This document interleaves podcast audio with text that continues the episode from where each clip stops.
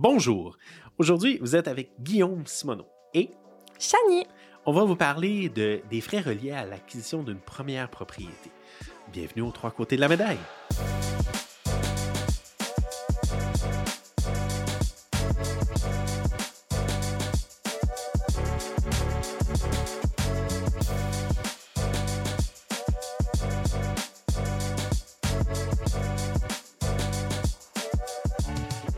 Bien, aujourd'hui, dans le fond, pour l'acquisition immobilière, ce qu'on qu'on a décidé de regarder, c'est vraiment les frais pour pouvoir se préparer à faire un, un bon move immobilier, qui ne vous manque pas des sous lors d'une transaction immobilière. Puis on, on, a, on a fait la recherche, euh, ben, en fait, avec les prêteurs. Euh, ce qu'on se rend compte, c'est qu'un prêteur, pour vous qualifier, euh, la mise de fonds minimale est de 5 mais ils vont toujours qualifier avec un 6,5% donc ils rajoutent 1,5% pour les frais de clôture. On va valider dans une acquisition plutôt normale si le 1,5% est suffisant pour pouvoir acheter sa propriété. Donc, euh, quel genre de frais on peut avoir lors d'une acquisition immobilière, Chani? Écoute, je te dirais que pas mal de toutes mes amies, toutes les personnes que je connais sont comme euh, j'aimerais ça m'acheter une propriété, mais je me pose la question euh, c'est quoi les frais reliés à ça? Je, Ils comprennent pas tout. Fait que on est là pour répondre à ces petites questions. Donc, euh, c'est non, mais c'est parfait. En fait, ultimement, ce qu'on, pris, euh, ce qu'on a pris dans le fond comme prix d'achat pour se faire une tête, c'est un prix d'achat à 400 000. Euh, si j'ai 400 000 d'acquisition, ultimement, le prêteur va nous dire 1,5% de ces frais de transaction-là.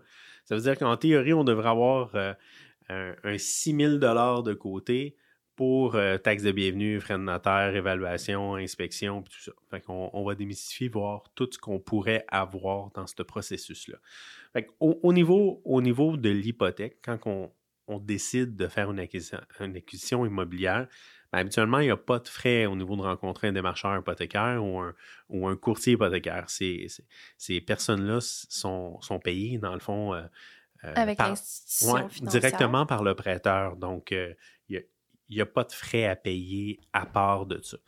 Euh, d'ailleurs, la semaine prochaine, euh, on devrait avoir un courtier hypothécaire qui devrait être avec nous, fait qu'on va pouvoir euh, lui poser certaines de vos questions. S'il y a des questions qui viennent suite à ce podcast-ci, ben ça, pourrait être super intéressant.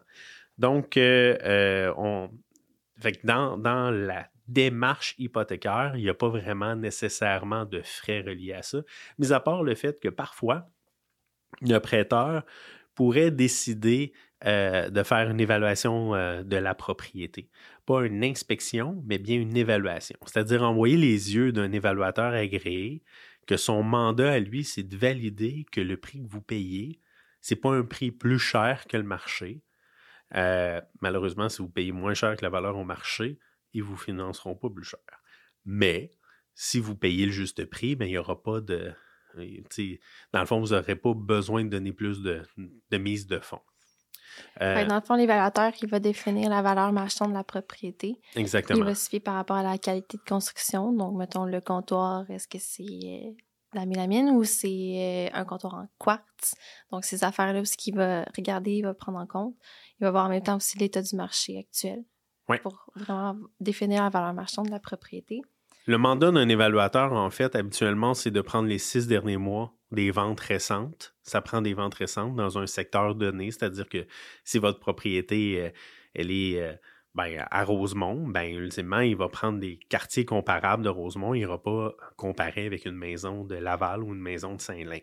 Donc, mm-hmm. son mandat est de trouver des produits comparables pour arriver à se faire une tête du prix avec un écart type de plus ou moins habituellement 3% Dans le fond, il s'assure de payer le juste prix parce qu'il ne veut pas non plus que la banque y met un prêt trop euh, élevé sur la propriété qui ne vaut pas. Exact. En, fait, quelqu'un a racheté une propriété à 400 000 puis euh, l'évaluateur passerait voir la, la maison. C'est pas systématiquement qu'il y aura un évaluateur. Ça dépend des dossiers. De ce ainsi, il y en a il y en a eu de plus en plus parce qu'avec la surchauffe immobilière, des fois, les prêteurs voulaient valider que ce secteur-là, avec ce genre de produit-là, ça s'affitait dans, les barèmes de prix. Euh, bon, faire l'exemple simple, l'évaluateur passerait voir la maison à 400 000 puis finalement, il l'évalue à 390 Mais ça, ça voudrait dire que l'acheteur pour acheter ce produit-là, ben, habituellement, il va falloir qu'il donne plus de mise de fonds. Donc, euh, le, prêteur va être prêt à passer 95% de la valeur de 390 et non 95% de la valeur de 400 000.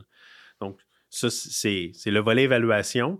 Je vous dirais les coûts habituellement à payer. Parfois, il y a des prêteurs qui le prennent en charge parce que c'est eux qui décident d'envoyer un évaluateur pour valider. D'autres fois, des prêteurs, ils refilent la facture au client. Moyenne entre 300 et 800.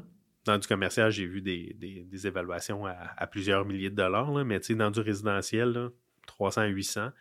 À 800, c'est souvent des propriétés euh, dans un secteur où il y a peu d'évaluateurs, puis très très loin et peu de comparables qui vont demander beaucoup plus de travail pour l'évaluateur. Fait que ça, ce serait le volet évaluation. Euh, en fait, dans un mode acquisition, habituellement, euh, ben, dans tous les secteurs en périphérie de Montréal, la plupart des gens sont reliés aux égouts puis euh, à la municipalité pour l'eau. Par contre, ça arrive que dans une transaction immobilière, on vende avec un puits de surface, un puits artésien, une pointe filtrante pour avoir un, financement hypothécaire, ça nous prend un test d'eau conforme. Donc, il y a beaucoup de chances des fois qu'une une institution financière euh, e, exige une analyse d'eau pour que l'eau soit conforme lors de l'achat. Oui, en fait, la plupart des prêteurs euh, vont envoyer cette instruction-là directement au notaire de s'assurer euh, que, qu'on a un test d'eau conforme parce qu'évidemment, une maison qui n'a pas d'eau, euh, ben, c'est une maison, ça, devient un gage un peu plus problématique pour le prêteur. Donc, il euh, euh, faut faire un test d'eau. C'est pas un grand frais, je vous dirais, ça varie en moyenne entre, 60 et 150 dollars. 60 étant un test d'eau de potabilité, plus, 60 à 80, là, on veut juste savoir si l'eau est buvable. Puis en haut du 100 c'est souvent un test concernant les minéraux. Donc, si on veut mettre éventuellement un système de traitement des eaux ou quelque chose comme ça, mais là, ça nous prend un test. Euh, il y a aussi des compagnies, dans le fond, qui viennent le chercher pour après ça le faire au laboratoire. Donc, euh, c'est aussi des, frais qui reliés à ça Oui, parfois, il peut y avoir des frais de manipulation de la bouteille, de, transfert, mais dans le fond, avec les laboratoires, je vous dirais entre 60 et 150 dollars, on, est pas mal là. Donc, concernant pour euh, le volet plus inspection, donc on a, on a fini un peu côté financement par rapport aux exigences des fois des institutions financières. Je sais qu'on va, en, on va en revenir un peu tantôt. Euh, donc, pour l'inspection, euh, c'est fortement recommandé pour de faire inspecter avec un Avec un... inspecteur agréé, oui. Un inspecteur agréé qui est reconnu par l'OACQ. Oui, ben en fait, la plupart des inspecteurs la plupart font affaire avec euh, certaines euh, associations. Il y a plusieurs associations d'inspecteurs. Euh, principalement, les deux dernières années, le, volet inspection, étant donné les surenchères qu'il y a eu, il y a beaucoup d'acheteurs qui décidaient de ne pas faire inspecter. c'est sûr que ça amène un, volet de. L'inspecteur, en fait, c'est comme si vous alliez voir le médecin généraliste, puis il vous fait un bilan de santé de la maison. Donc, son rôle principal est, vraiment de prendre la température, puis être sûr que s'il voit des signaux d'alarme, ben vous référez à des corps de métier, à des, à des professionnels qui, vont, que c'est ça leur domaine. Je donne un exemple. Euh, on voit une fissure, ben, il va suggérer de vérifier et de, de faire venir un gars pour une réparation ou un entretien de fissure. Euh, des maisons au Québec sans fissure, il n'y en a pas beaucoup, mais voir très, très, très peu. Sauf que, tu sais, dans le fond, il y a des fissures qui sont alarmantes hein, parce qu'il y a un mouvement de fondation, puis il y a des fissures qui sont capillaires, qui sont grosses comme un cheveu, qu'il faut juste les surveiller. Puis, fait dans le fond, de trouver un inspecteur qui est capable de bien, euh, en fait, bien verbaliser, bien expliquer euh, les, les moments où c'est vraiment, vraiment important et d'autres moments où c'est elle est à surveiller, ben ça, c'est dans le fond, ça, a toute son importance. Votre inspecteur, lors d'une inspection, ne devrait pas aller à la maison seul et vous recevoir le rapport. Vous devriez être présent avec lui, puis il devrait être capable de vous verbaliser, dans le fond, ce qu'il voit, ce qu'il constate, puis ce que vous devriez faire. Exactement. puis que ça, il remet aussi un rapport écrit à la fin. par rapport à ça, parce qu'on s'en souvient pas tout le temps. Non, ben en fait, c'est comme le bilan de santé. Donc, euh, ça gèle aussi la, la propriété dans un temps donné. C'est-à-dire l'inspecteur est, passé, telle date, à, tel moment, fait puis il a pris des photos, on est capable de voir, ben, tu sais, se, rapporter à ce rapport-là. Fait que l'inspecteur, dans le fond, que vous devriez choisir, c'est un inspecteur qui a une assurance contre les vices cachés puis les, erreurs d'omission. c'est un inspecteur qui devrait vous faire signer une convention de service qui est reconnue, dans le fond, par son association. Devrait faire inspecter, dans le fond, conformément à sa norme de pratique. On s'entend, un inspecteur n'est pas là pour dévisser des murs. C'est pas une inspection exhaustive, c'est une inspection visuelle. Donc, s'il voit des signes, ben, il doit pousser plus loin et après ça, suggérer des choses. Donc, euh, Ils sont contraints aussi par rapport à ça, par rapport à la visuel, ils ne peuvent pas tout voir. il y a aussi le fait que, mettons, avec l'air climatisation, mettons, s'il fait froid dehors, ils ne peuvent pas l'allumer lorsqu'il fait, il fait en bas de 16 degrés. Donc, c'est des affaires comme ça aussi, mais ils sont limités à. Oui, ben c'est sûr qu'il y a une limite de leur champ, dépendamment quand est-ce que vous visitez. C'est, un inspecteur, c'est sûr que dans un rapport, quand il y a quatre pieds de neige autour de la maison, il va faire au mieux de son bon, de sa possibilité de voir y a-t-il des, fissures en fondation, y a-t-il des problématiques. Il ne verra pas nécessairement le terrain. Fait il y a une limite à ce qu'il peut voir et ne pas voir, mais il doit, dans le fond, faire. Il ne creusera pas partout autour de la fondation pour s'assurer qu'il n'y a pas de fissure. Et ça reste qu'avec la, la, technologie d'aujourd'hui, il y a quand même beaucoup aussi de, machines qui peuvent, euh, mettons, par rapport au gaz, au radon. T'sais, des affaires de même, on en a vu une nouvelle, mais on n'est pas encore sûr. Oui, ben en fait, il y a eu un inspecteur qui nous avait fait un test de radon. Je ne suis pas prête à dire que c'était euh, c'était 100%. En fait, il a fait marcher sa machine 10 minutes. Puis moi, ce que j'avais su, c'est que ça prenait plus entre euh, quelques mois d'arriver à voir si on avait des émanations et tout ça.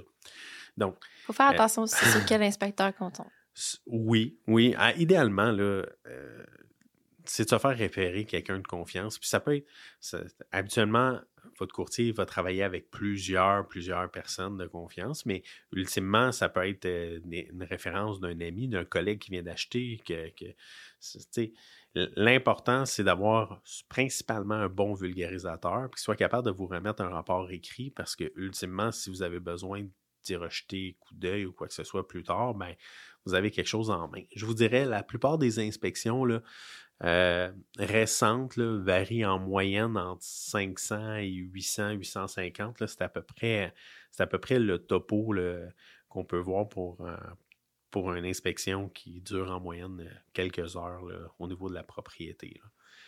Euh, donc, c'est ça pour l'inspection.